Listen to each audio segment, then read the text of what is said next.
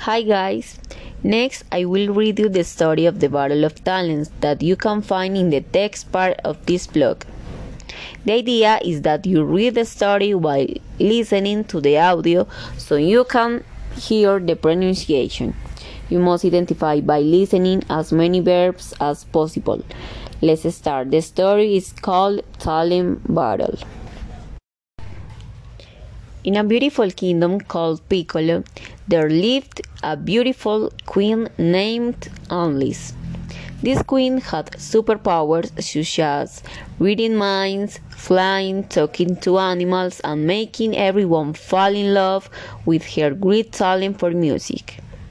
When she sang or played the guitar, the whole kingdom was happy, and the sky painted in clouds of colors. Piccolo's kingdom had a problem. All its citizens were farmers, and although it's a very important job for all kingdoms, other traits are also needed to be a prosperous kingdom. The queen, seeing this problem, created a strategy called Battle Talents which consisted of several challenges that had to do with activities related to a profession, in order to identify the talent of each citizen. In this first battle, the trades and professions to be included were cooks, doctors, teachers, artists, and inventors. Each profession had a battle day and challenge in which all citizens had to participate. On the day of the culinary battle, all citizens were to accomplish the following activities collect food, wash food, invent a recipe, and cook a delicious dish. On the day of medical battle, all citizens had to cure a sick or injured person.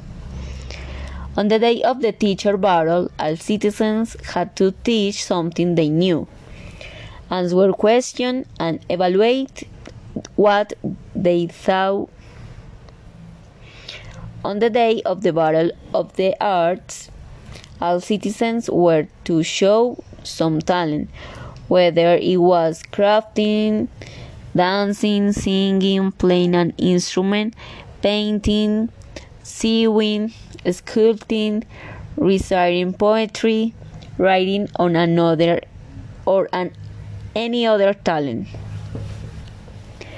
On the day of the battle of the inventors, all citizens had to create and innovate ideas about some object or machine that would be useful for the use of the citizens. After the five days of battles, the queen analyzed the results and observed that all the citizens didn't perform equally in all the tests. Each citizen excelled in one activity more than in the others.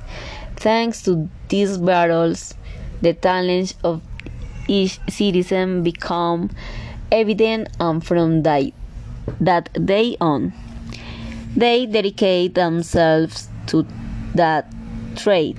Now, Piccolo's kingdom was a diverse and prosperous place that grew over time thanks to the talents and hobbies of its citizens. The end.